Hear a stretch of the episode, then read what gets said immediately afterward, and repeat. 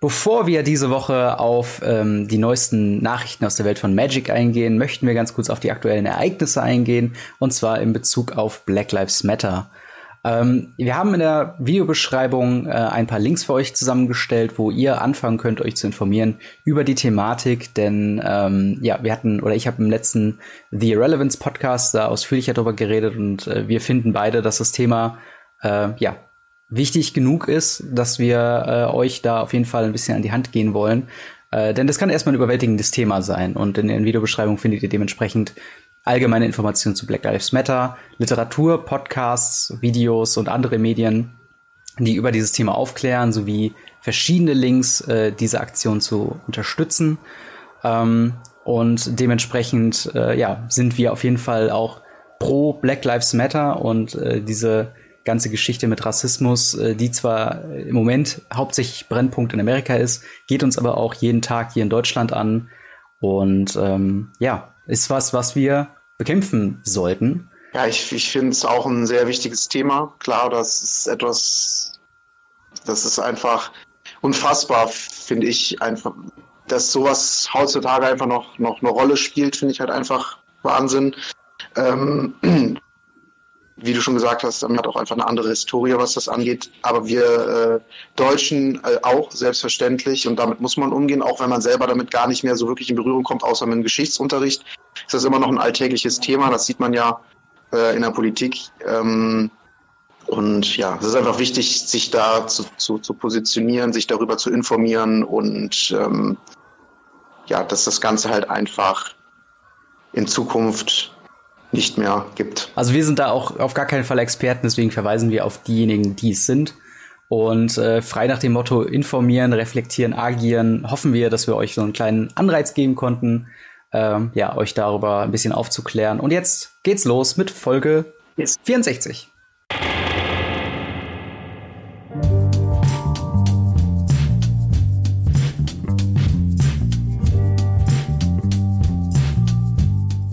Hallo und herzlich willkommen zu Radio Ravnica Folge Nummer 64. An meiner Seite mit ja, Gorilla Unterwegs Equipment von seinem Handy aus.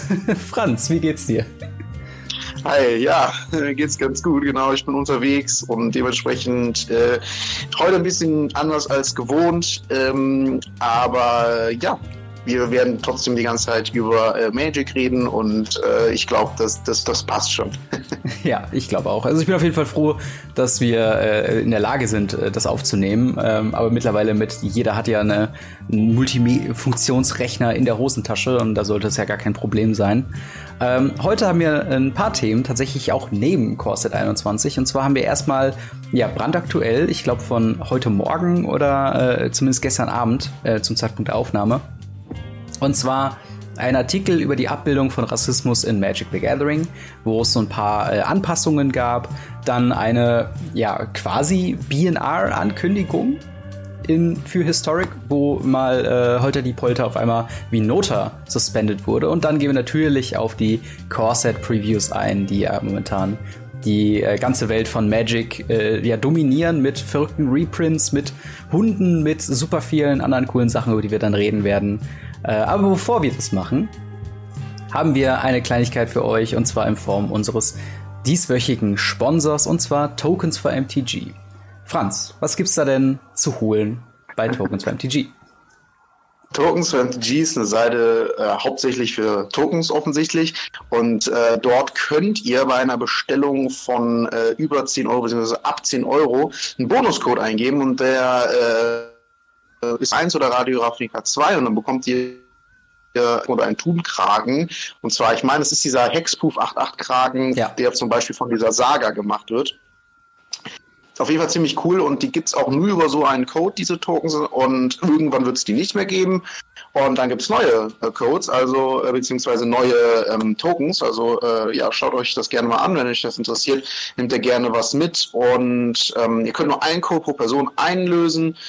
Und wie gesagt, das Ganze bei tokens.mtg.com, wo man halt einfach Tokens findet, die mal ein bisschen stabiler sind, ein anderes Artwork haben. Und äh, ja, wenn ihr euch ein bisschen, äh, wie soll ich sagen, äh, ein Alleinstellungsmerkmal haben wollt, mhm. dann ähm, braucht ihr nicht unbedingt die voll Special Version, sondern reichen vielleicht schon ein paar coole Tokens, die dann auch wahrscheinlich deutlich länger halten als diese Papiertokens und wie gesagt, sind halt ziemlich, ziemlich cool. Also ich habe mir da auch ähm, verschiedene rausgesucht und bin ein großes, großer Fan von diesen Engel. Aber mhm. ich spiele nicht so viele Engels, das ist das Problem. ja. Aber ja, es findet genau. eigentlich jeden Token, den man so braucht. Genau, einzigartiges Artwork, tatsächlich auch nicht nur auf Tokens. Ich habe schon gesehen, die haben auch ziemlich coole Spielmatten und äh, so anderen äh, Apparel-Kram. Also es lohnt sich auf jeden Fall mal bei deren Seite äh, vorbeizuschauen. Und wenn ihr was findet für über 10 Euro, beziehungsweise eure Bestellung über 10 Euro ist, denkt an uns, denkt an eure Codes, denkt an eure Gratis-Tokens, die ihr dann noch mit drauf bekommt. Und ähm, ja, mit das beendet können wir äh, endlich loslegen. Und zwar fangen wir mit der, mit der heißesten News an. Und zwar über den Artikel ähm, im, äh, ja, im News-Segment von Wizards of the Coast because von Magic the Gathering. Depiction of Racism in Magic. Und da gab's ähm, ja eine, eine äh, Auswahl an Karten, die nicht mehr in der Datenbank von Magic gefunden werden. Äh, und das beinhaltet 1, 2, 3, 4, 5, 6, 7 Karten mit den Namen Invoke, Prejudice, Cleanse, Stone Throwing Devils, Pradesh Gypsies, Jihad, Imprison und Crusade. Ähm, hm.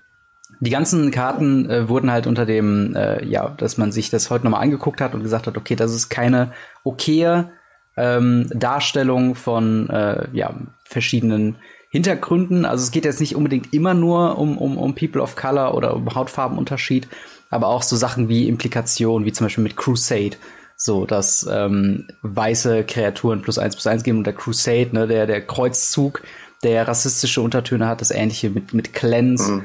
ähm, wo ich glaube im, im Rules-Text steht, genau, äh, destroy all black creatures that are in play und halt mit dem äh, Term Racial Cleansing äh, in Verbindung gebracht wird. Da gibt's auf jeden Fall so ein paar Sachen, ähm, wo die jetzt im Nachhinein aufarbeiten und das so ein bisschen, ähm, ja, anpassen wollen. Ähm, ja, wie, wie ist denn äh, deine Meinung dazu? Was denkst du denn über den Artikel? Ja, also ich finde, äh, ich habe mich auch vorher so ein bisschen noch äh, um, umgeschaut, ähm, vor allen Dingen auf Facebook wird sowas immer heiß diskutiert. Äh, es gibt immer die Fraktion, die sagt, hey, meine Güte, übertreibt's und warum macht ihr das? Und es ist doch vollkommener Schwachsinn ich muss sagen, ich finde es auf jeden Fall die richtige Entscheidung. Es gibt genug Idioten, die nicht genug reflektiert sind, um sowas für sich auszunutzen. Mal abgesehen davon, dass es auch wirklich, also die nicht reflektiert genug sind, um zu sagen, hey, das ist ein Spiel, der, der das erstellt hat, wollte da, damals nichts Böses und so weiter und so fort. Ähm, kann man ja vielleicht noch sich denken, aber es gibt halt, wie gesagt, genug, genug Idioten, die dann sagen, hier, guck mal, da ist das doch, da, da hat das doch eine riesen Plattform, also ist das doch offensichtlich okay. Und ähm, deswegen ist das absolut die richtige Entscheidung. Gerade bei der ich, blauen Karte, ich weiß jetzt gerade nicht, wie sie heißt. Ähm, ich glaube. Wissen. Moment, ähm, das hatte ich hier. Invoke äh, Pre, äh, Prejudice. Prejudice. Genau.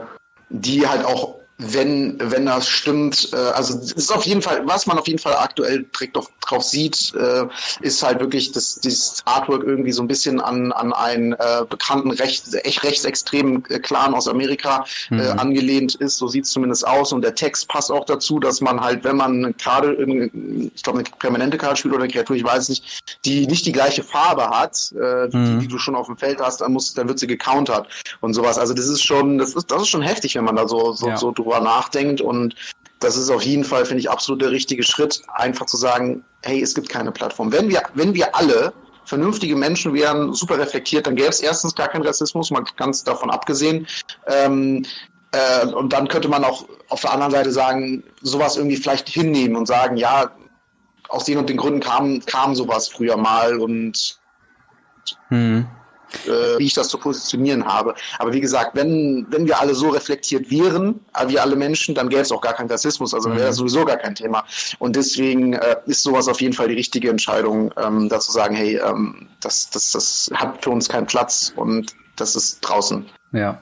Das finde ich auch auf jeden Fall ähm, ja die, die richtige Entscheidung. Ich finde es auch ganz nett. Ich hatte ähm, tatsächlich kurz vor der Aufzeichnung, ich habe gar nicht gewusst, dass es einen Artikel gibt, aber ich habe ähm, online gelesen, ähm, bei Twitter von äh, äh, Mehrvolk Magic, der tatsächlich eine Auflistung gemacht hat, von wann die Karten reprintet wurden, was genau daran äh, ja nicht mehr aktuellen Standards in Bezug auf ähm, ja Gleichberechtigung und so weiter äh, beinhaltet und hat dann wirklich halt genau gesagt, okay, ähm, ihm diese Karte, äh, die natürlich dann dementsprechend an äh, den äh, rassistischen Clan aus Amerika. Es gibt da noch so ein paar andere Sachen wie ähm, natürlich ein kontroverses Thema, gerade im äh, ja unter Muslimen ist natürlich dann die Karte äh, mit dem Namen Dschihad.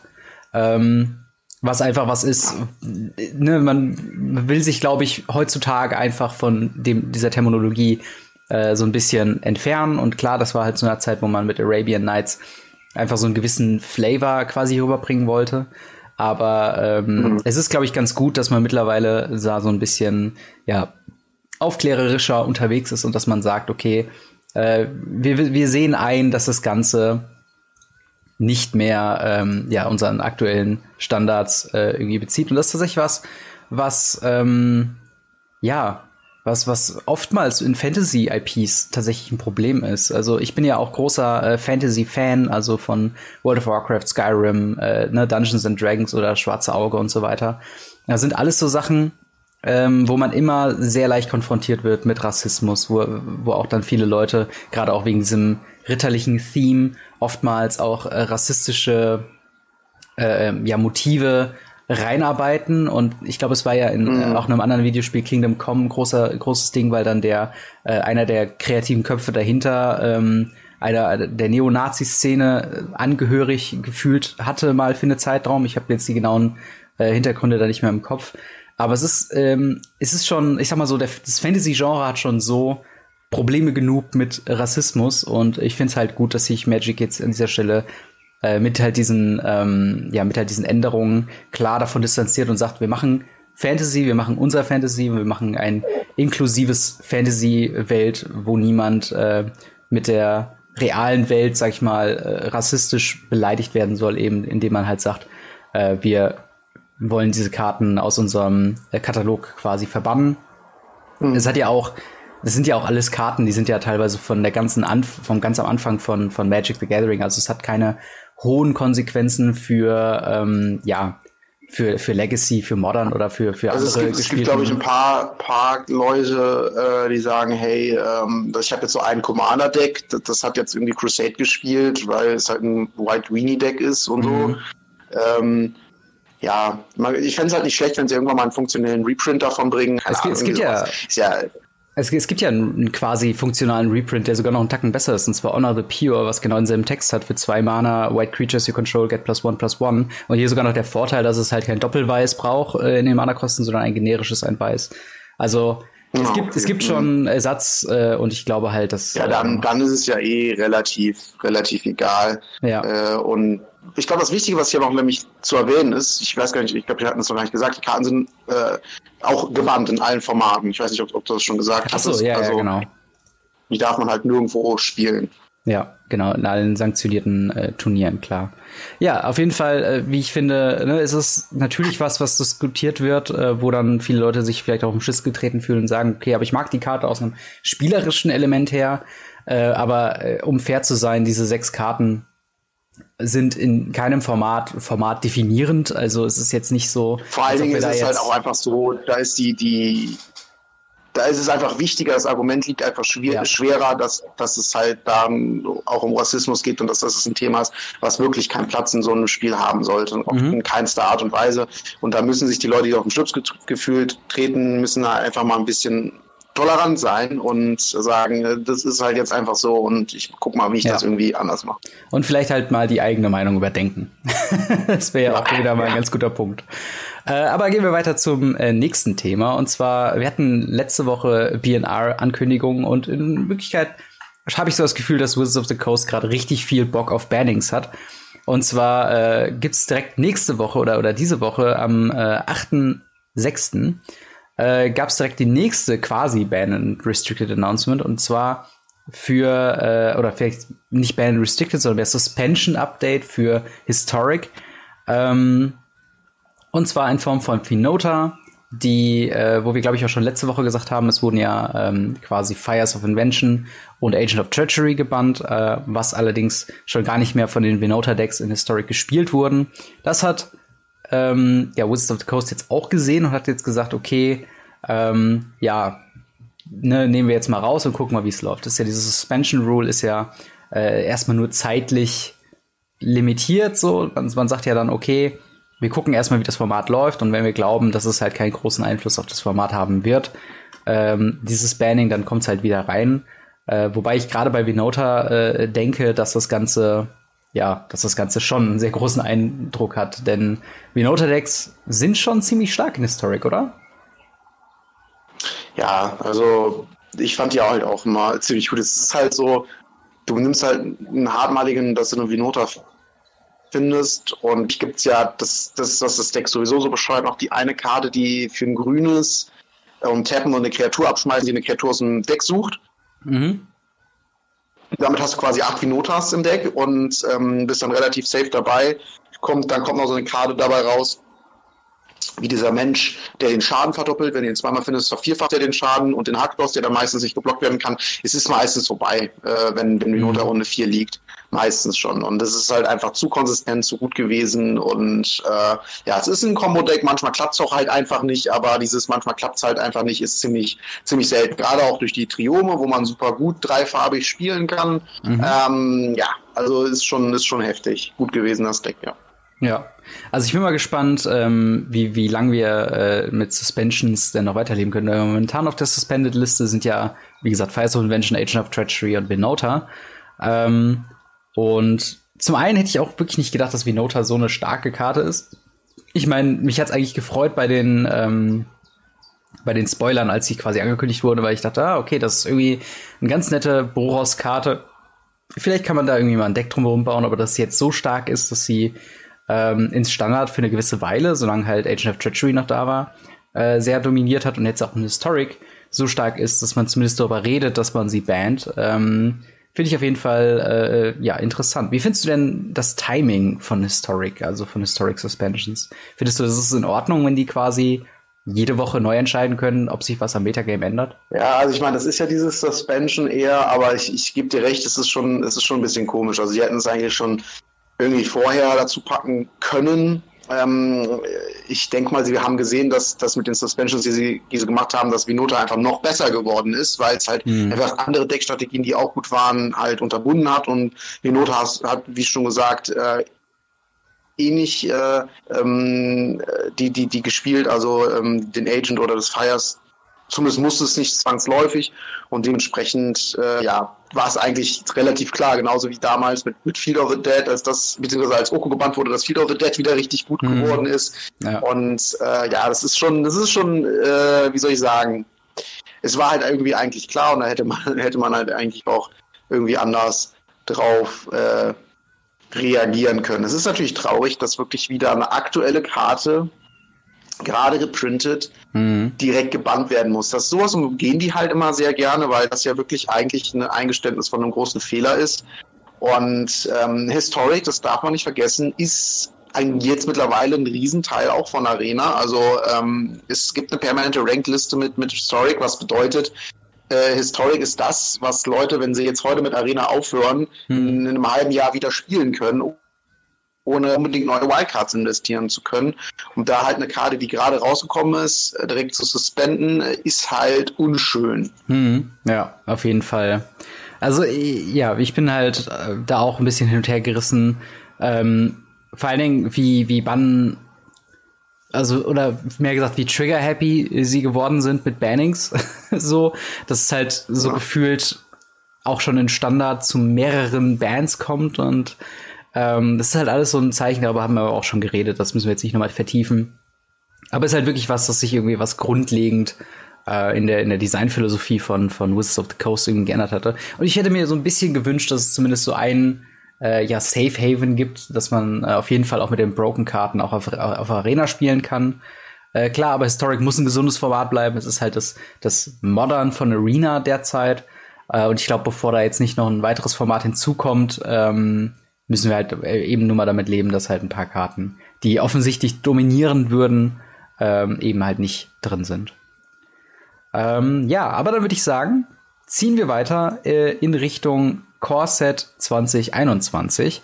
Ähm, Wizards of the Coast, Coast kann es auch kaum abwarten, dieses Jahr hinter sich zu lassen und dementsprechend dann schon mal das Core-Set für nächstes Jahr äh, dabei. Ähm, und äh, genau, wir haben momentan 112 Karten von 233 Karten schon revealed.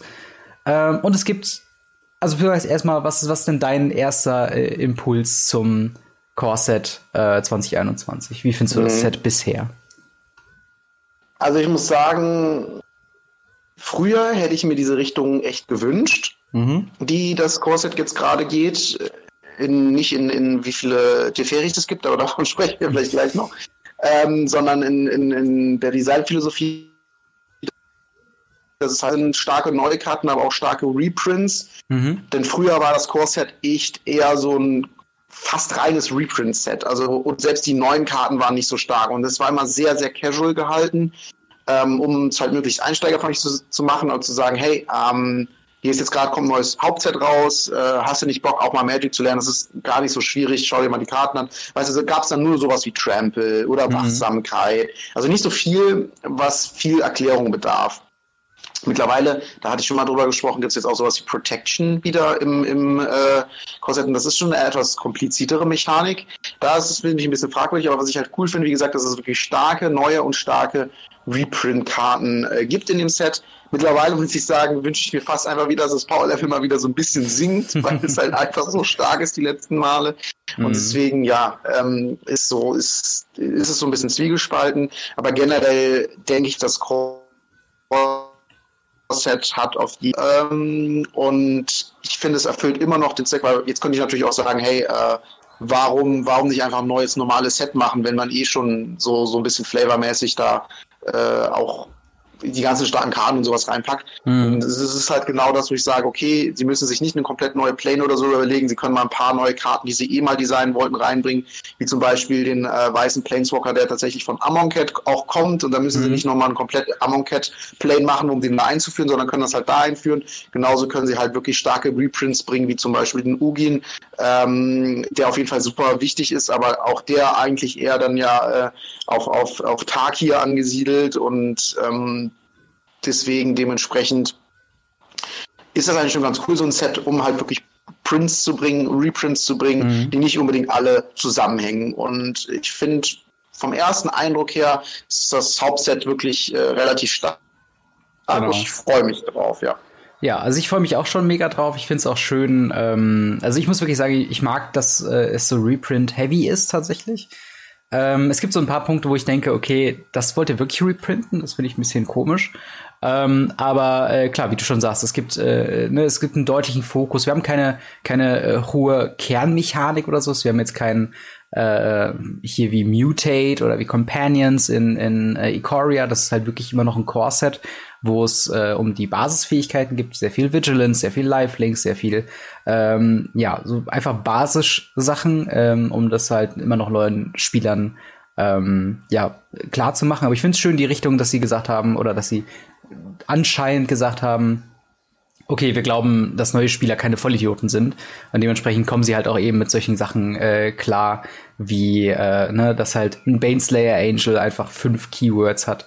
Oder ähm, ne, dass es halt kompliziertere Mechaniken gibt, ähm, die dann aufeinander aufbauen äh, und so weiter. Also es ist ein Set, was sich immer noch, wie ich finde, an neue Spieler orientiert und auch ein ganz gutes Core-Set, glaube ich, bisher zumindest darstellt. Äh, ähm, mit klaren Strategien, die in Richtung Deck äh, quasi gehen. Ne? Du hast schon eben äh, Bas Riquet kurz erwähnt, der sehr eindeutig in so eine Creature-Based White Weenie-Strategie geht. Mhm. Ähm, wir haben auch ein paar Karten, die so diese typischen Anfänger äh, Liebhaber-Decks, sowas wie Mill oder Lifelink quasi unterstützen. Also da gibt's immer noch. Das ist auch eine Sache. Ja, stimmt. Äh, dass sie Mill äh, jetzt eingeführt haben als Keyword. Das gab es tatsächlich vorher nicht. Genau. Und zwar, dass sie jetzt gesagt haben, Mill, und das bedeutet, ein Spieler legt also eine, so und so viele Karten von seiner Bibliothek auf dem Friedhof. Genau. Und die Karte, die es möglich gemacht hat jetzt, ist äh, Teferis äh, Tutelage. Ähm, ein 3-Mana-Enchantment, äh, zwei generische, ein blaues. Uh, when Teferis uh, Tutelage enters the battlefield, draw a card and discard a card. Und dann, wie du schon meintest, äh, im zweiten Absatz steht dann, whenever you draw a card, target opponent mills two cards. Ähm, was ich finde, ist ein logischer Wechsel, oder? Ja, ja, also äh, ich habe auch eine Erklärung, ich glaube von Rosewater war das gelesen, wo geschrieben hat, wir haben verschiedene Sachen überlegt, wir haben verschiedene Wörter ausprobiert und letzten Endes ist nur Müll übrig geblieben. Ja. Also es, ist, es, ist, es passt einfach. Ich meine, äh, Magic war schon immer ein Spiel, was auch durch die Spieler definiert worden ist, sei es jetzt Modern oder, oder ähm, Commander, ähm, die ja ursprünglich als Spielerformate gestartet sind. Und äh, ja, da macht es auf jeden Fall, dass das äh, auch so sowas wie Milder übernommen wird. Ja. Also das, äh, wie gesagt, ich finde das, ich finde das schön. Ich mag alles, was äh, ne Textboxen von Magic kompakter hält. Finde ich immer super. Ähm, denn äh, vor allen Dingen macht das jetzt natürlich ein neues äh, Design Space quasi offen, wo man dann sagt, okay, wir können halt mit dieser kurzen Terminologie Mill können wir jetzt äh, noch mehr Karten einfach das quasi mit drauf printen. Ähm, mhm. Und vielleicht haben wir dann irgendwann ein Opt, was dann irgendwie ähm, ne, nicht, nicht Scry One haben, sondern äh, Mill 2 und Draw a Card oder so von deinem Gegner oder sowas. Ähm, sonst, was sich sonst noch geändert hat, ähm, es äh, gibt jetzt ein offizielles Errata über die gesamte Geschichte von Magic the Gathering, dass mhm. Hounds als Creature Type jetzt Dogs als Creature Type äh, haben oder implizieren. Denn es gibt jetzt in diesem Set zum ersten Mal in geprinteter Form tatsächlich Dogs, wie zum Beispiel in Form der Firebox Promo. Rin and Sari Inseparable. Äh, Legendary Creature Dog Cat, das wird hier natürlich impliziert von, dass wir auf der Karte einen Hund und eine Katze sehen. Also es ist jetzt nicht wie Cat Dog, diese Nickelodeon-Serie, dass sie aneinander hängen, ähm, sondern äh, tatsächlich. oh Mann, die war so gruselig. Ja, wirklich. Ähm, und äh, genau, da steht nämlich auch genau dann drauf, ähm, also die Kreatur an sich, vier Mana, äh, ein generisches, ein rotes, ein grünes, ein weißes, ähm, Legendary äh, Dog Cat. Whenever you cast a Dog Spell, create a 1-1 Green Cat Token. Whenever you cast a äh, Cat Spell, create a 1-1 White Dog Creature Token. Und dann für Rot, Grün, Weiß und Tab. Uh, Rin and Sari Inseparable deals damage to any target uh, equal to the number of dogs you control. You gain life equal to the number of cats you control. Ähm, also hier so eine Synergie zwischen Hunden und Katzen. Katzen sind ja schon viel, viel länger ein Ding. Äh, ich glaube, so richtig angefangen hat es tatsächlich auch mit Amon Cat, wo man gesagt hat, okay, wir machen das jetzt zu einem legitimen Punkt. Ähm, dass wir halt jetzt hier viele verschiedene Katzen haben, wo dann auch Janis Pride Mate, glaube ich, als Katzensubtyp dann irgendwann bekommen hat und so weiter und so fort. Ähm, und das Ähnliche erfährt jetzt hoffentlich äh, auch Hunde. Also ein bisschen mehr Hundeliebe in Magic, oder? Ja, also ähm, war auf jeden Fall notwendig, finde ich. Mhm. Katzen gab es ja schon immer oder schon länger. ähm, ich finde es auf jeden Fall ganz cool. Ich habe tatsächlich auch, ich spreche da auch im, im äh, oder generell vielleicht an der Stelle äh, habe ich auch relativ viele Spoiler-Videos, ähm, kommen jetzt auch von mir, wobei hatte ich auch schon im ersten Spoiler-Video darauf verwiesen, dass wir heute im Podcast mhm. auch nochmal viel über Core 21 sprechen werden und ein bisschen detaillierter. Wie gesagt, da habe ich auch äh, über, über die Karte gesprochen und ich finde es einerseits irgendwie ganz cool, weil Hunde und Katzen sind, so, sind ja quasi von vielen Menschen auch einfach der Begleiter im mhm. Leben generell ähm, oder ein Begleiter und ähm, ja, ich, ich habe halt einen Hund und da habe ich mir halt auch die Frage gestellt, finde ich so cool, mit meinem Hund einen Kampf zu ziehen. Und hm, das war so, äh, wo ich mir gedacht habe, so, hm, fand ich jetzt irgendwie so ein bisschen klar, das ist immer nur ein Spiel. Mhm. Aber äh, irgendwie, irgendwie fühlt es sich komisch an. Gerade weil diese, oh, es gibt so eine Karte, warte, ähm, ich finde sie bestimmt gleich. Es gibt, die sind allgemein, die sind echt super süß, die Hunde. Und dann denke ich mir halt so, mit denen willst du halt nicht, mit denen willst du halt nicht kämpfen gehen. So. Die willst du halt zu Hause knullen und das war's. Äh, hier gibt's den Safeless äh, Surveyor, äh, Surveyor, Surveyor. Für ein äh, weißes, eine 1-1 und den kann man halt opfern. Und dann kriegt man eine, kriegt eine andere Kreatur indestructible bis zum Ende des Zuges. Und der Flavortext ist echt richtig heartbreaking. Also mhm. hier steht, uh, she raised him from a, oh, ich muss, ich muss ein bisschen näher rangehen, Orb uh, handed a pub and gave him a life of love. With his last act, he thanked her. Also da muss ich schon mhm. fast weinen, wenn ich das lese. Ja. Ähm, ist halt, ist halt, ist, ne, das ist, übersetzt heißt halt nichts anderes als wahrscheinlich ist ein Straßenhund gefunden mhm. und auch und äh, zum Schluss opfert sich halt der Hund als Dankeschön. Ja, das ist halt das wirklich. Ist halt Das erinnert mich an diese eine super traurige ähm, Folge von Futurama. Kennst du die mit dem, mit dem Hund? Wo äh, ich habe theoretisch mal alle geguckt, aber mir fällt sie gerade nicht ein. Also es ist halt so eine Folge, also die Story von Futurama ist ja, dass ähm, äh, Fry quasi in der Zeit zurück äh, oder in der Zeit vorwärts reist, weil er sich äh, quasi ähm, einfriert. Und äh, sein Hund, den er halt damals irgendwie aufgezogen hat von dem Laden, wo er gearbeitet hat, ist ja Pizzalieferant gewesen. Ähm, wenn ich das so richtig im Kopf habe, muss ich dazu sagen. Ah ja, ja, ja, ähm, der wartet da. Der wartet Zeit, die ganze ne? Zeit und ich glaube irgendwie so, so, so ein Jahr bevor er quasi dann, ne, wo er dann alt genug wird, um ihn halt tatsächlich wieder in der Zukunft zu sehen, stirbt er dann tatsächlich und das ist halt so dermaßen traurig. Und äh, ja, self, mhm. safe, äh, Selfless Savior ist natürlich dann auch, äh, ja, schlägt genau in die Kerbe und finde ich, ja, ist schon, schon ziemlich sad ja, auf jeden Fall. Aber schon, ist schon hart. Genau. Ja. Aber es gibt natürlich auch, also ich bin auch mal gespannt, ob das überhaupt ein Tribe dann auch werden würde. Meine Theorie wäre in diesem Set noch nicht, weil wir haben noch nicht genug äh, gute Hounds und Dogs. Ähm, aber ich auch eine Karte, die das möglich machen würde, wäre Pack Leader. Ja, äh, zwei Mana, genau. ein generisches, ein weißes, Creature Dog, other dogs you control get plus one plus one. Whenever Pack Leader attacks, prevent all combat damage that would be dealt uh, this turn to dogs you control. Was auch Pack-Leader quasi äh, mit einschließt. Denn das heißt nicht Other Dogs, sondern äh, Dogs You Control äh, würden Combat Damage prevented. Und das finde ich schon ziemlich, ziemlich cool. Also das ist, glaube ich, ein sehr, sehr... Ein heftiger Lord. Ja. So, so, solche Lords haben wir gar nicht äh, so häufig, die dann auch nochmal zu dem plus eins plus eins noch einen zusätzlichen Effekt quasi äh, mitbringen. Und äh, dass man im Combat nicht besiegt werden kann, ist schon ziemlich, ziemlich stark, wie ich finde. Mm, ja, vor allen Dingen auch mit den weißen Planeswalker jetzt Ego Gorini sagt. Und mhm. äh, ja, also ich finde ich finde die Karte auf jeden Fall schon für sich stark. Also man könnte die viermal spielen in einem Nicht-Hunde. Und ich glaube, ich fände die noch gut. Also dann wäre es vielleicht mhm. keine Rare mehr für mich, aber trotzdem noch irgendwie ziemlich stark. Ja, definitiv. Ähm, es ist so ein Lord, das hatte ich auch gesagt im Spoiler-Video, so ein Lord im, im Spirits oder Humans Deck und GG. Also ja. dann hätten wir ein neues Meta-Deck.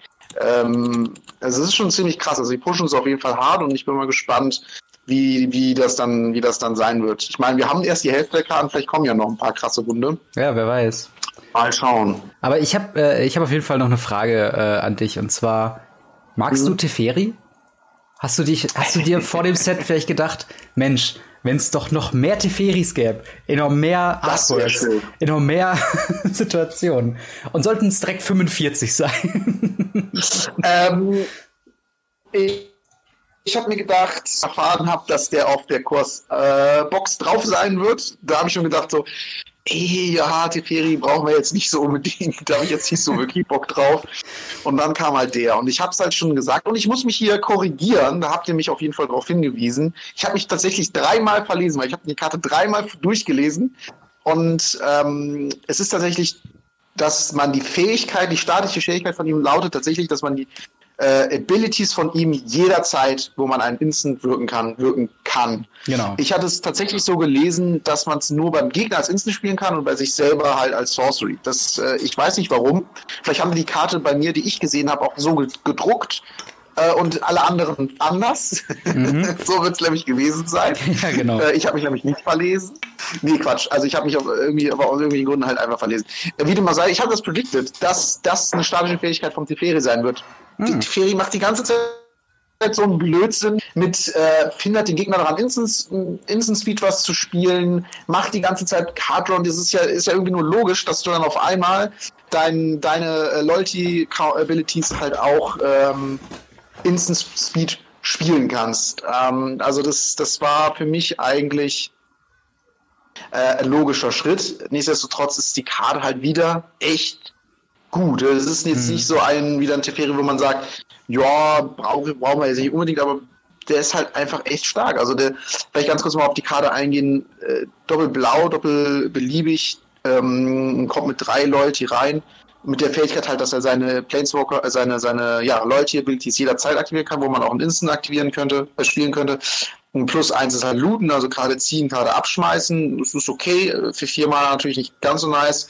Ähm, aber es ist okay. Also es, ist, es, es hm. macht das, was ein blaues Deck möchte. Es ist wirklich gut und das halt, macht es halt auch wirklich sehr gut. Also es ist dann halt so, dass du sagst, okay, entweder mache ich im Endsegment, ziehe ich eine Karte, schmeiße eine Karte ab, oder ich mache einfach vielleicht minus drei und äh, in den Kader von dir faced out. Übrigens witzig, äh, da haben wir, wir haben ja eine Runde gespielt, es wird vielleicht irgendwann mal auf deinem Kanal kommen, mhm. äh, wo, wir, wo wir auch über Face Out quasi kurz gesprochen haben, weil so eine witzige Karte. Egal, werdet ihr dann irgendwann mal vielleicht sehen. äh, Wenn es online kommt, verweise ich immer drauf. Genau, macht das. Und ähm, genau, also das ist auch zum Thema Face Out ist auch nochmal so eine Sache, okay, muss man nochmal lesen, was genau bedeutet. Das ist auch eine relativ ja, kompliziertere Mechanik. Auch interessant, dass das wieder im Core kommt. Aber wie gesagt, ähm, Face Out heißt halt einfach, dass die Karte und alles, was daran angelegt ist, so behandelt wird, wird als wäre es nicht da. Mhm. Äh, also nicht Exil, sondern es ist einfach nicht da äh, und kommt dann wieder beim nächsten äh, Controllers Turn. Also quasi, mhm. ne, wenn er wieder dran ist, der Spieler. Und das ist äh, auf jeden Fall auch also ziemlich gut. Das nimmt eine Kreatur komplett aus dem, aus dem Spiel für eine Runde. Ähm, oder, ja, okay, nur, nur eine Kreatur. Ähm, Genau, nimmt die aus dem Spiel, der kann keine aktivierten Fähigkeiten aktivieren und so weiter und so fort. Also es ist schon äh, auch genau das, was weiterhin ne, weiter disrupten, genau das, was, was halt Blau so möchte. Und minus 10, ja gut, da hat man dann wahrscheinlich gewonnen, wenn man dann da mal hinkommt. Das dauert natürlich Vermutlich, nicht lange bei ja. plus 1 und da kommt 3 rein. Mhm. Ähm, das darf man natürlich nicht vergessen. Man kriegt zwei extra Züge. Ja, also insgesamt ein starker Planeswalker, der auf jeden Fall Play sehen wird. Vielleicht wird da in dem Zusammenhang auch nochmal die blaue Leyline was interessanter, dass man irgendwie alles auch als Flash spielen kann. Spielt mit die Fairy Flash, plus Flash, minus Flash, alles Flash. Ja. Und äh, ja, aber was ist denn da passiert mit, diesem, mit diesen Massen an Teferis? Kannst du da uns mal aufklären? Genau, äh, und zwar man sieht in dem Artwork, äh, was ihr äh, in dem Video jetzt vermutlich auch seht, äh, dass äh, Teferi ja in seiner mit seinem magischen Kreis um sich herum in der Mitte steht und drumherum ist äh, jetzt momentan ähm, ja ist, ist halt ein, ein gewisser Hintergrund. Und dieser Hintergrund äh, wird es ich glaube vier oder fünf äh, verschiedene ähm, Planes oder Jahreszeiten glaube ich darstellen ähm, ich habe es nicht mal ganz genau im Kopf, was sie jetzt angekündigt haben. Ähm, aber das heißt im Endeffekt, dass wir mit dem normalen Frame haben wir schon mal vier Teferis. Und dann wird es für alle Planeswalker ein Showcase-Frame geben, was so ein bisschen den äh, Spellbook äh, Jace, Chandra und Gideon nachempfunden sind. Also so ein individuellen Frame für den Planeswalker selbst geben. Das heißt, wir haben dann diese vier ähm, verschiedenen Artworks dann in regulären Frame, im Planeswalker Frame. Dann gibt's noch mal eine Borderless-Version, die zwar keine verschiedenen, ähm, ja, die, die haben da zwar kein verschiedenes Artwork, äh, aber das ist dann quasi auch noch mal eine zusätzlich. Und dann gibt's ja auch noch für FNM-Promos diejenigen mit einem Planeswalker-Stempel im normalen Artwork und im Planeswalker Showcase Frame Artwork. Und dann gibt's dann noch mal vom, äh, ja, vom Pre-Release das mit dem Datum-Stamp im äh, normalen, äh, also im, im regulären Artwork und ähm, also im regulären Frame und mit dem normalen Frame und dann nochmal mit vier verschiedenen Artworks. Und äh, da äh, stütze ich mich auf den, auf den Tweet von äh, Ed Alexis Jensen. Sie äh, hat das quasi kannst nochmal äh, ausgerechnet und hat dann gesagt, dass es äh, ja 45 verschiedene englische Varianten von einer derselben Karte in diesem Set geben wird. Ähm, das ist halt und ja, das ist halt schon so ein bisschen was, wo ich denke, uff, das ist schon, ähm, also ich freue mich nicht unbedingt darauf, so eine Karte bei äh, Card Market oder so zu inserieren, wenn ich mich ja, durch all die verschiedenen Versionen äh, durchklicken muss. Also das finde ich halt sehr, das sehr Das ist das Problem. Also ich finde es irgendwie ganz cool. Also auf den ersten Blick coole Idee, weil ja. man hat immer so ein bisschen was anderes, man kann sich weiter individualisieren, das ist ja auch generell wichtig bei sowas. Mhm. Ähm, finde ich irgendwie ganz witzig, aber so ein Chaos dann halt, wie gesagt, bei Cardmarket, dass man sagt, zeige Reprints, 45, für eine Edition, das ist halt der Wahnsinn. Ja. Da denke ich mir halt echt, alter Falter, und ich, ich kann mir ja dann gut vorstellen, dass die gerade diese Special-Karten, zum Beispiel vom Pre-Release-Kit, hm. müssen ja dann teilweise recht viel wert sein. Vielleicht wird es sogar eine Karte geben, wo dann irgendwann Wizards sagt oder man, wenn man ganz viel aufmacht, merkt, diese eine Version, die ist die seltenste von allen, wenn die nicht alle gleich gespreadet sind. Wäre auf jeden Fall clever. Fände ich, fänd ich cool. ähm, Und dann ja. diese eine Karte in, in Pre-Release-Promo auf Russisch zu finden, ja, da bist du wahrscheinlich, äh, das, das ist eine Lebensaufgabe. Ja, das, das stimmt ähm, auf jeden ähm, Fall. Es ist sehr, ist sehr weird. Fall heftig. Es ist auf jeden Fall ziemlich weird, diesen Schritt zu gehen, wie ich finde. Also, ich meine, ich glaube, es ist so ein bisschen die, die Ursprungsidee mit verschiedenem Artwork im Hintergrund war, glaube ich, vor dem Frame und was für Implikationen das halt quasi hat. Ich glaube nicht, dass es eine bewusste Entscheidung war, dass Wizards of the Coast gesagt haben, okay, wir haben jetzt hier unsere, ja. äh, wir müssen 45 ja, Mal die Ferie zu printen. Das war halt quasi ein Rabbit ja. Hole, wo sie gesagt haben, okay, wir hätten gerne diese Idee ja. für, für, verschiedene Artworks. Ja. Und dann hast du halt, okay, dieses Frame, dieses Frame, diesen Timestamp, diesen Timestamp, dann nochmal Special Showcase Gedöns. Äh, und ja, dann hat sich das irgendwann so impliziert. Vielleicht sagen die ja auch, dass es in den Special-Promos nur diese Standard und das, was auch immer dann Standard ist, äh, geben wird. Ja. Also das könnte ja sein, dass sie sagen, äh, es gibt jetzt ein Pre-Release-Promo und als, als FNM-Promo gibt es halt nur die. Aber glaube ich nicht. Ich glaube schon, dass sie das komplett durchziehen. ähm, und ja, äh, have fun, Collectors auf, äh, auf, auf Sets. Ja. Leute, auf jeden die so Fall, komplett ey. Sets abbilden. Ja, und das ist halt nur Mythic, ne? Also wenn du davon alle haben willst, bist du bestimmt allein. Keine Ahnung, lass, lass die Karte nur 10 Euro kosten. 10 mal 45, also. Ja, also vor allem, vor allem ist es ein Teferi und Teferis tendieren ja dazu, auch ein bisschen teurer zu werden. Ja, und dann Foil, Non-Foil ist ja dann auch immer noch. Eben, ja, stimmt. Non-Foil und Foil. Das Showcase Foil kostet bestimmt auch nochmal 60 Euro oder so, keine ja. Ahnung. Das ist auf jeden Fall ziemlich, ziemlich crazy. Ähm, ja, äh, vielleicht noch zum, zum Inhalt von Teferi. Ich finde tatsächlich, äh, er wirkt ziemlich stark und ich finde es auch äh, interessant, äh, dass wir hier einen Planeswalker haben, der in Commander oder in Multiplayer-Formaten umso besser wird, weil du den ja für jeden anderen Spielerzug einmal aktivieren kannst. Ähm, und das finde ich einfach einen interessanten Take ähm, auf für Planeswalker, weil so wie ich das immer wahrgenommen habe, ist äh, in Commander so ein Planeswalker ein bisschen ein bisschen schwach, weil du hast potenziell äh, die doppelt oder dreifache Menge an Kreaturen, die diesen Planeswalker in einem Turncycle angreifen können. Und hier kriegst du zumindest ein bisschen mehr Value raus, dadurch, dass du halt die Loot-Fähigkeit ähm, ne, jeden Zug irgendwie machen kannst und wenn du dann mit vier Spielern spielst. Das hat mich jetzt noch gar nicht gedacht. Ist das wirklich so? Also so habe ich es verstanden und so wurde es halt auch in, in anderen Diskussionsformaten äh, dann auch schon, glaube ich, besprochen. Und das finde ich krass, weil das würde ja bedeuten, dass du es allein schon in einem normalen Match zweimal machen kannst. Ja, ja, genau. In einem normalen Match kannst du quasi das in deinem Zug aktivieren. Okay, äh, dann ist die Karte ja äh, absolut bescheuert. dann machst du in der ersten Runde plus eins. In ja. deiner Runde, wenn du ein Spiel plus eins, dann kannst du schon direkt minus drei machen und der Planeswalker lebt noch. Oder mhm. was? Dann ist auch minus ja. zehn ja gar nicht mehr so schwierig. Ja, er kommt, er kommt drauf an. Ich meine, du startest mit drei, du kannst in deinem Zug auf vier, im gegnerischen Zug auf fünf. Also du musst schon ein paar Züge quasi aushalten. Ja, warte mal, sieben, acht, also vier Runden musst du durchhalten und die ja. ganze äh, Plussen, aber da bist du ja auch durch dein komplettes Deck durch und hast du dann auch die Karten gefunden, die du sowieso brauchst. Ja. Also äh, das, das, es ist auf jeden Fall ein ziemlich starker halt Planeswalker, aber ich muss tatsächlich sagen, ich hoffe, glaube, befürchte äh, oder oder oder würde mir wünschen, dass äh, tatsächlich äh, dieser Teferi, glaube ich, nicht allzu broken ist. Zumindest die ähm, passive Fähigkeit, die beeinflusst den, den, gegnerischen Zug nicht zu sehr wie drei Mana Teferi, äh, dass du einfach keine Instance spielen kannst. Ähm, aber wie, wie gesagt, es ist immer noch ein ziemlich, ziemlich starker Planeswalker auf jeden Fall. Aber ich fand halt diesen, diesen Take ganz interessant, dass man sagen kann, okay, äh, dieser Planeswalker wäre für Commander relevanter und äh, spielt halt so ein bisschen mit den ähm, ne, Interaktionen im gegnerischen Zug, wo Planeswalker in der Regel nicht so äh, gut funktionieren. Und halt Phasing Out mutig, dass sie es wieder reingenommen haben. Aber ich glaube, das ähm, beschreibt halt einfach die Fähigkeit, die sie halt auf die Ferie haben wollten, noch am besten. Ich stelle mir gerade vor, Bolas. Der Bolas, der die Fäh statischen Fähigkeiten kopiert. Oh, Hallo? Ja. ja kopiert die kommt die Ferie.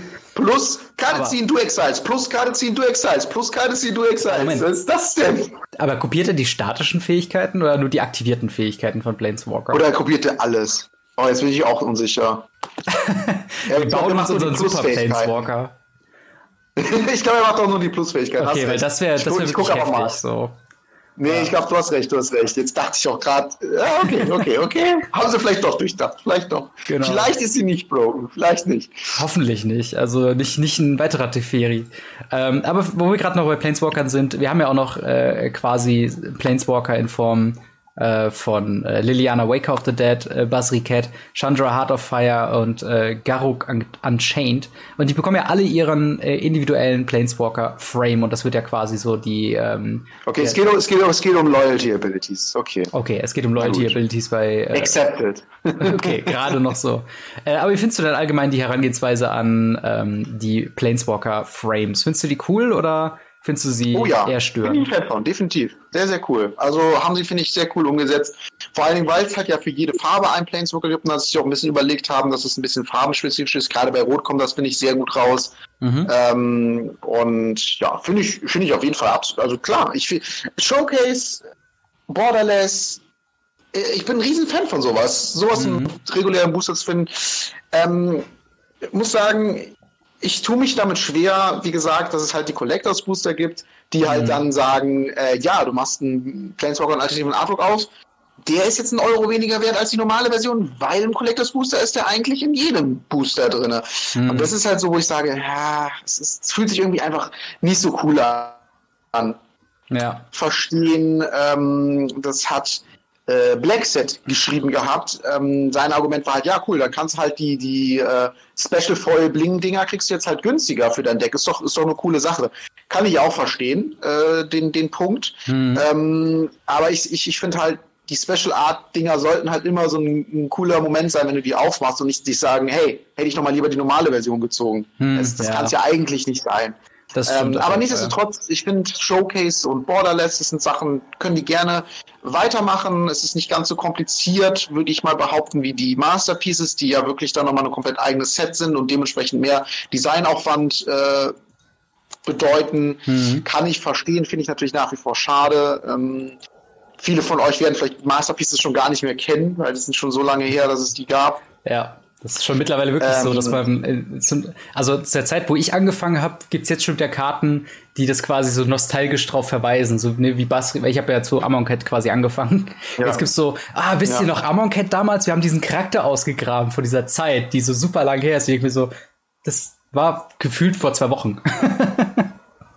ja, das ist echt heftig. Und äh, natürlich. Äh, ja, ich wollte noch. ja. ja. Äh, ich wollte nur kurz darauf eingehen. Ich wollte noch über ein paar, auf jeden Fall ein paar Karten sprechen. Ja, ja, klar, auf jeden Fall. Ähm, ja, nee, dann, dann fang einfach mal an. Es gibt gleich noch eine Karte, äh, die hatte ich auch bei mir nicht erwähnt, die wollte ich noch ganz kurz äh, erwähnen. Äh, abgesehen davon, dass es ein paar coole Reprints gibt, Heroic Intervention zum Beispiel, ähm, finde ich sehr cool, freue ich mich in Historic sehr drüber. Äh, perfekt, wirklich, Hexproof Indestructible äh, für alle Permanenten, die du kontrollierst, für zwei Mana Instant Speed wahnsinnig gut. War auch, glaube ich, eine 10-Euro-Karte, 12-Euro-Karte ähm, vorher, super gute Commander-Karte. Hm. Und jetzt halt als Reprint, Historic, Monogreen, Stompy, perfekt. Freue ich mich sehr drüber. äh, aber wo ich eigentlich drauf eingehen äh, ist äh, ganz kurz eine rote Karte und dann noch eine andere rote Karte. Und zwar erstmal ganz kurz eine Uncommon und einfach ein Removal, den ich sehr gut finde. Das ist nämlich ein Instant für drei Mana. Der äh, Soulseer instant drei Mana und macht fünf Schaden an einer Kreatur oder einem Planeswalker. Hm. Und jetzt das Coole, die Karte verliert Indestructible bis zum Ende des Zuges. Und das finde ich halt ziemlich nice, weil das ähm, halt so, so die Götter zum Beispiel halt auch mal abräumen kann für drei Mana. Äh, und ähm, ja, finde ich auf jeden Fall einen ziemlich coolen, eine ziemlich coole Karte. Halt, wie gesagt, um dieses Indestructible zu umgehen, ohne jetzt einen Exile-Spruch zu haben zu müssen. Mhm. Und äh, fünf Schaden, das macht eigentlich fast jeden Planeswalker oder äh, Kreatur kaputt. Cool fände ich es noch, hätten die draufgeschrieben, can't be countered oder irgendwie sowas. Ja. Ähm, so wie bei Fry, so ein bisschen in die Richtung. Ähm, Finde ich aber auf jeden ja. Fall auch gut, äh, gerade gegen diese Mono-White, ähm, die hier Carol Meters Blessing quasi auch spielen. Ähm, wo du dann halt auch um die Unzerstörbarkeit irgendwie dann drum herum kommst. Wobei, Moment, die bekommen auch noch Hexproof dazu, ne? Okay, dann never mind. Ich dachte gerade so, ähm, aber äh, ne, es ist auf jeden Fall nett, dass äh, Rot so ein bisschen ähm, nicht nur Schadensremoval gibt, sondern Schadensremoval plus X, was halt den Removal besser macht. Und ich glaube, drei ja, Removal, genau, genau. Removal ist da halt auch ziemlich gut. Ähm, ich glaube, das ist die Karte, die ich momentan als sehr, sehr, sehr broken ansehe äh, über die ich als nächstes noch sprechen wollte. Mhm. Ähm, und das ist äh, Chandras in äh, Meine Güte, ich kann die Karte nicht aussprechen. Ja. ist ein 6 Mana, 6, 6 Elemente, ist eine Rare. Ja. Und die Karte, ich finde die bescheuert gut. Also ich weiß nicht, wo die nicht gut ist. Die Karte kostet halt X weniger, wobei X Anzahl des Non-Combat Damage ist, die man die Runde dem Gegner gemacht hat. Das heißt Bold Bold und die Karte kostet 1. Mhm. Nur so als Tram. Ist eine 6-6 Trampel. Und jetzt könnte man ja denken, okay, okay, dann hat die natürlich noch eine krasse Einschränkung. Nee, das letzte, was da draufsteht, ist auch noch ähm, ziemlich guter Upside, denn immer wenn ein Gegner ähm, Non-Combat Damage bekommt, also quasi der weitere äh, Grund, alles auf den Gegner zu schießen, ist, dann kannst du eine Kreatur oder einen Planeswalker so viel Schaden machen. Mhm, das, das heißt, du machst broken.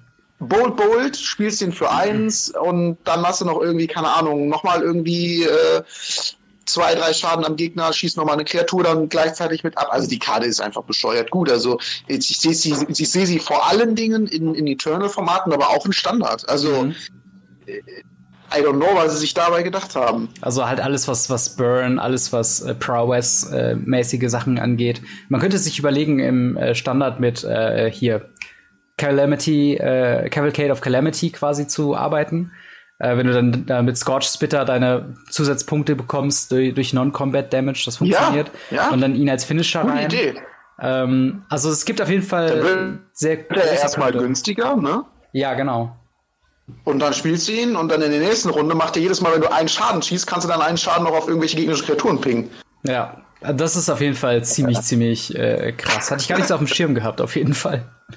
Es gibt halt viele solcher, solcher Karten. Also ähm, eine Karte, die ich tatsächlich ziemlich cool finde und, und äh, hoffe, dass sie, oder denke, in Zukunft müssen wir uns immer um diese äh, Karte so ein bisschen Gedanken machen, dass es sie im Format gibt, ist äh, Spark Hunter Masticore. Ähm, drei Mana Artifact Creature Masticore ähm, mit dem oh ja. äh, Text as an additional cost to cast a spell discard a card.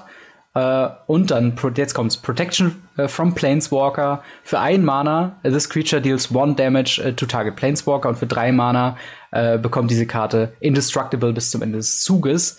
Ähm, es ist ein bisschen, es ist ein bisschen schwierig, so äh, sie einzusetzen, aber es ist natürlich der optimale Planeswalker äh, äh, Hunter, also wie der Name ja schon sagt, ne? Äh, und das ist halt was, das hätte ich mir mhm. tatsächlich schon ein bisschen früher gewünscht, äh, zusammen mit vielleicht der einen oder anderen Karte, die gerade gegen auch günstigere Planeswalker schießt. Ähm, denn so wie ich das verstanden habe, also zum einen Protection vom Planeswalker ist super gegen eben Teferi, gegen äh, äh ne, die, äh, äh, wie heißt die nochmal, Narset, die auch Schaden dann macht. Also diese Karte kann nicht removed werden von Planeswalker. Klar, es gibt noch andere Removal-Spells. Dann kann man immer noch mhm. quasi den Indestructible-Modus einwerfen. Äh, aber auch wenn man quasi Mana übrig hat, kann man auch einfach äh, Ende des gegnerischen Zuges den restlichen Mana komplett in Masticore dumpen und der schießt dann die einzelnen Pla Planeswalker wieder ab. Ähm, denn es ist nicht mit Tappen verbunden. Also äh, man kann einfach ja. so viel Mana reinhauen, wie man möchte. Und ich finde, das ist so. Das kostet nur eins, ne? Das ist echt gut. Genau, und ich, ich glaube halt, das kostet, also das ist halt auch als Artefakt-Kreatur mit drei Mana und eine 3-4 auf jeden Fall on-rate. Und ähm, glaube ich, kann auf jeden Fall ein Sideboard-Staple werden. Äh, ich sag mal vorsichtig erstmal, ja. solange War of the Spark noch in, im Standard ist, zumindest für Standard, ähm, und in Eternal-Formaten denke ich mir schon so, dass es so ein Ding sein wird, dass wenn irgendwann Super Friends-Decks zu krass werden oder dass man zu große äh, ähm, Planeswalker-Einflüsse quasi hat, dass diese Karte dann auch wieder relevant werden könnte. Also ich äh, werde die Karte auf jeden Fall ausprobieren in meinem Historic Mono Green Deck auch. Also super cool, passt halt auch in jedes Deck, ne? dadurch, mhm. dass es einfach nur drei äh, äh, generische kostet. Ähm, und werde ich auf jeden Fall mal ausprobieren. Ähm, weil es gibt halt wirklich viele nervige Planeswalker in Historic, äh, mhm. Teferi, Doppel-Teferi, dann bald Dreifach-Teferi. Äh, und ähm, ja, also die werde ich auf jeden Fall ausprobieren und gucken, was, was, die, was die so macht. Also ich finde die auf jeden Fall not bad. Wenn, auch allein wenn die da liegt und einfach die behält, das ist schon, ist ja. schon gut. Genau, und vor allen Dingen, man kann halt auch einfach nur ähm, quasi Planeswalker damit angreifen. so, also es ist halt Ne, es ist, es ist halt nur Upside gegen Planeswalker und das ist halt einer der Karten, wo ich denke, damit hätte es sich vielleicht sogar noch ein bisschen besser leben lassen zu einer Zeit, wo wir Oko hatten und in, äh, ja. in eine selbe äh, Kategorie. Vielleicht wurde sie auch zu der Zeit designt und gesagt, oh, wir müssen sie ins nächstbeste Set packen. Ja, das ist jetzt aber erstmal 21. Da genau. kommen wir jetzt erstmal hin. das kann gut sein. Äh, eine andere Karte, die in dieselbe Kerbe schlägt, ganz kurz nur, ist Eliminate äh, für zwei Mana Instant Destroy, also ein äh, generisches, ein schwarzes Instant. Destroy Target Creature or Planeswalker with Converted Mana Cost 3 or less. Ähm, das sind halt so Sachen, wo ich denke, warum hat das so lange gedauert? Was ja. soll das? Also wir haben so viele, äh, ähm, also es ist einfach eine, eine super cleane An äh, Antwort für äh, verschiedene Formate. Ne? Du kannst natürlich damit äh, gegen die Agro-Decks schießen, die dann äh, ihren krassen Three-Drop haben, äh, aber halt auch eben gerade ein Teferi beantworten, ziemlich clean, oder ein Oko, wenn er denn noch legal gewesen wäre. Und äh, ich weiß nicht, wie relevant das sein wird für so Karten wie Renin 6 in Modern ähm, oder, oder äh, ältere Formate. Aber es ist auf jeden Fall gut zu wissen, dass wir äh, so eine saubere Antwort haben, auch wenn sie nur hauptsächlich äh, Sideboard-Play sehen wird. Aber ich finde, solche Karten sind immer mhm. wichtig zum Balancing des Spiels. Ja, ich finde was wir auf jeden Fall noch ansprechen müssen, ist, ich hatte es eben ganz kurz gesagt, ist, äh, ist Ugin, klar. Ja. Äh, Ugin ist eine Karte, ähm, die wurde nur in Fatal Forge bisher geprintet und sonst, ah doch, äh, in der Mythic Edition kam sie auch einmal, aber das ja. hat sie natürlich nicht günstiger gemacht. Das ist kein, ähm, Reprint im klassischen Sinne. Genau, genau. Und jetzt halt wirklich wieder als Mythic drinne, ist ein super starker Planeswalker.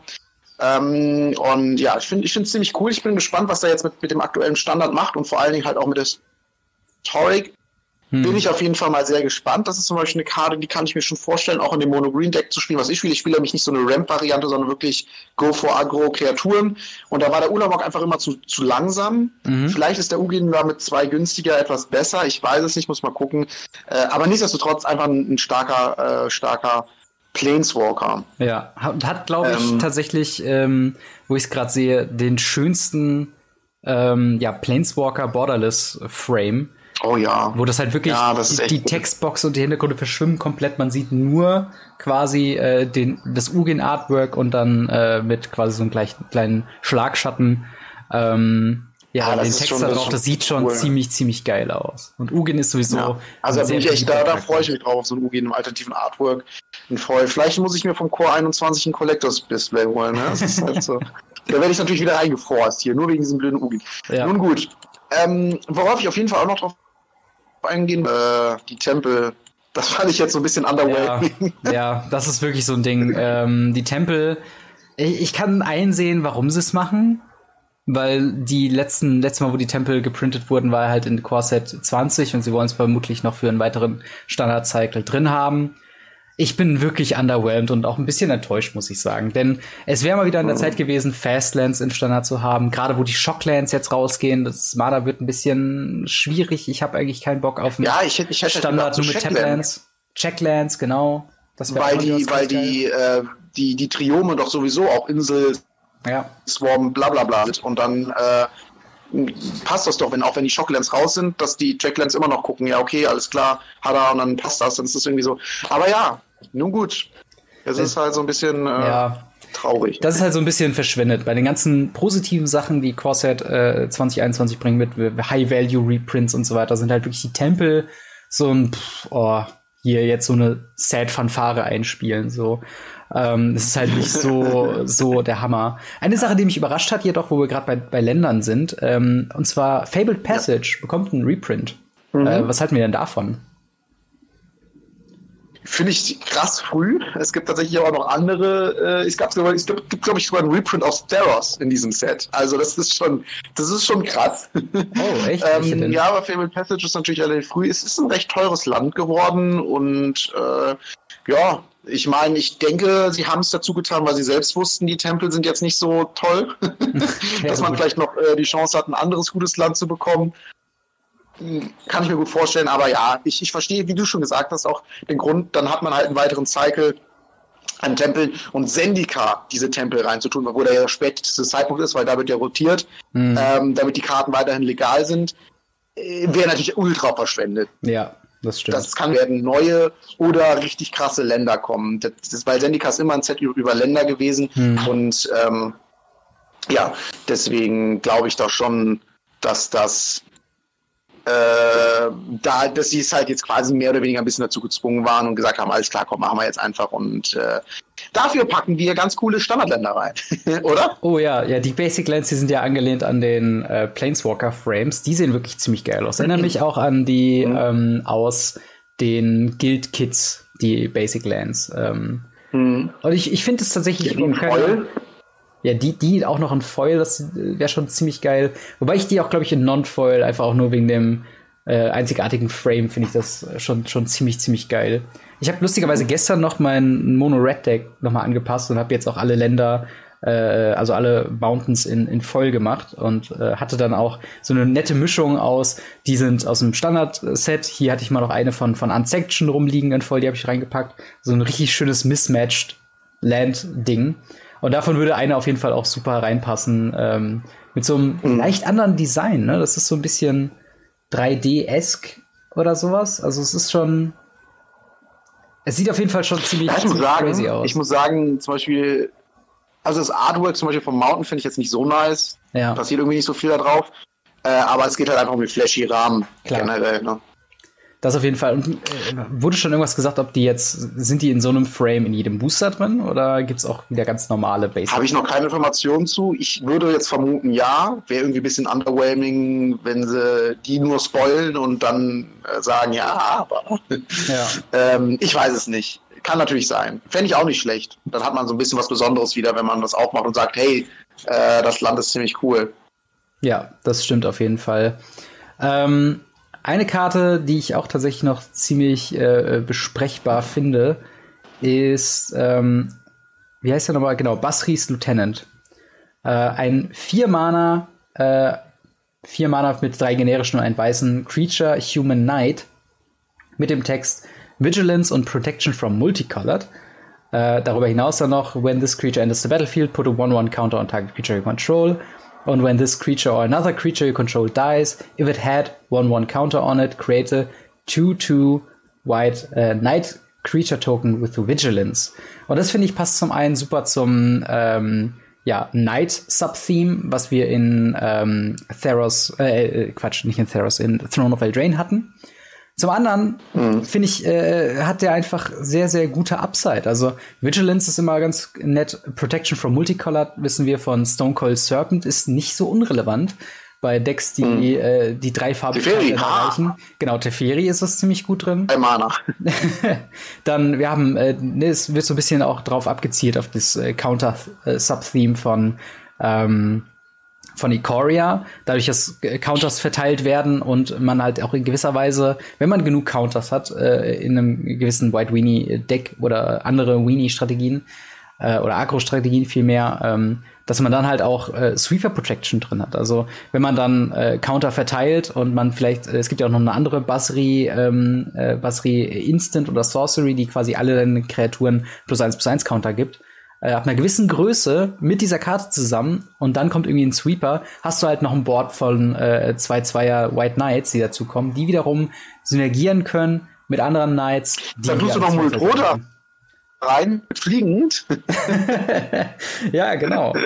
Also, ne, das ist halt so eine Karte, wo ich denke, das ist eine, eine, eine wirklich solide Karte, die es nicht komplett bastet, und sie gibt quasi äh, diesen äh, ne, White Weenies noch einen, so, einen, so einen zweiten Atemzug, wo man sagen kann, okay, hier, damit können wir halt arbeiten. Und es ist halt ein relevanter Creature-Type auf jeden Fall noch mit drin. Finde ich auf jeden Fall ja. Ähm, ja ziemlich, ziemlich gut. Ähm, hast, du, hast du sonst noch äh, eine Karte, auf die du gerade irgendwie eingehen wollen willst? Ich glaube, wir können die ganze Zeit über Karten. Ich denke mal, ich denke mal, letzten Endes äh, werden wir wahrscheinlich nächste Woche nochmal sprechen über, mhm. über die aktuellsten Spoiler. Äh, ich glaube, für heute wäre ich soweit durch. Ähm, ich meine, wenn wir was vergessen haben, äh, wie gesagt, werden wir das auf jeden Fall nächste Woche nachholen. Ja. Eine Karte hat, eine hätte ich noch. Und zwar ähm, eine Karte, die ich finde, die in dem Bereich dieser Karten, die schon häufiger gedruckt wurden, mit, glaube ich, die beste ist. Und zwar ist es Necromantia. Äh, drei Mana äh, Sorcery mit einem generischen Doppelschwarz. Mit dem Text Choose a card name other than a basic land card name. Oh ja. Search mhm. target mhm. opponent graveyard hand library for any number of cards with that name. Exile them. That player shuffles their library, then creates two, uh, then creates a 2-2 Black Zombie Creature Token for each card exiles from their hand this way. Ähm, was ich super gut finde in, einem, in einer Zeit, wo wir alle Decks eigentlich nur noch um eine Karte bauen lassen. Also wir hatten ne, bis vor kurzem, bevor es gebannt wurde, Fires of Invention Decks, wir hatten Vinota Decks, wir hatten äh, Luca Decks, Yorion Decks und diese ganzen anderen äh, ein-Card-spezifischen äh, Deckstrategien. Und ich finde, das ist halt eine sehr cleane An äh, Antwort, ähm, um dagegen halt vorzugehen, indem man einfach von vornherein sagt, okay, wir wollen diese Karte oder wir, wir ziehen diese Karte komplett aus dem Deck und was machst du jetzt, so nach dem Motto. Ähm, und wir hatten halt mhm. schon so Sachen wie Lost Legacy oder äh, Unmourned Ego, glaube ich, ähm, die dann mhm.